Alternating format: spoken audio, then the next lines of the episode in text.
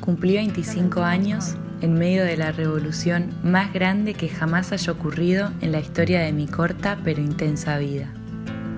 Mis amigas de la misma edad estaban todas atravesando una revolución más o menos parecida a la que acontecía en mi íntimo país. No era que a los 25 ya íbamos a tener claro lo que queríamos, no iba a estar casada esperando mi primer hijo, no iba a haber ya encontrado mi vocación, no iba a estar perdidamente enamorada de quien fuera mi acompañante, no iba a tener ya un acompañante. Todas nos preguntábamos esas cosas y millones más. ¿Y ahora qué? ¿A dónde vamos? ¿A dónde estamos? Siempre nos habían dicho que este tipo de revoluciones se daban en la adolescencia, más o menos a los 15 años, la etapa en la que pasás de ser una niña a un adulto. Pero esperen un poco, en el medio no hay nada más, de niño a adulto, con una ínfima escala en adolescencia. Me suena que este viaje no puede llegar tan lejos y tan rápido. Nunca me había puesto a pensar en que probablemente haya muchas más escalas hasta llegar a ser adulto, si es que algún día se llega. Quizás es por estos boletos tan escuetos que nos venden, sin escalas, vuelo directo a la adultez, que mucha gente no llega nunca a ella.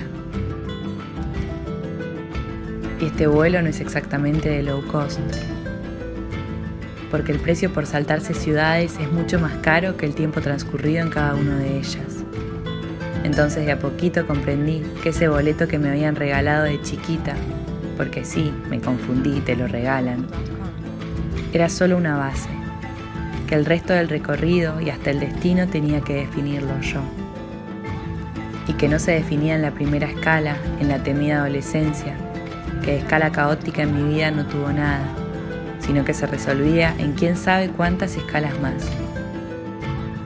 Pero el problema de estas paradas, señores, no es que nos ocupen más tiempo, ni más energía, ni ganas. No. El problema, señores, es que nadie nos avisó. Y entonces esta revolución en esta escala, que creo que podemos coincidir en llamar la juventud, nos tomó de sorpresa, nos agarró desprevenidos. En pleno vuelo el piloto decidió aterrizar.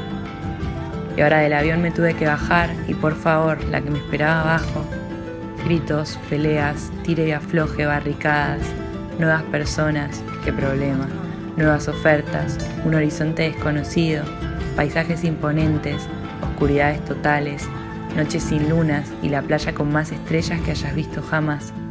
En la ciudad de juventud estoy encontrando más de lo que siempre creí que vivía dentro mío. Y todavía estoy conociendo el lugar y sintiéndome como una extraña en mi propia casa. Todavía estoy tratando de sentirme cómoda con no saber qué hay a la vuelta de la esquina con no conocer a todas las personas que me cruzo. Sigo luchando a veces con querer tomarme el siguiente vuelo a la ciudad anterior, si pudiera volver, pero no puedo y en realidad tampoco quiero. Pero es que si tan solo hubiera traído la ropa apta para este clima, la moneda que se usa en este país, si al menos hubiera tenido tiempo de despedirme de lo que dejé atrás, pero no.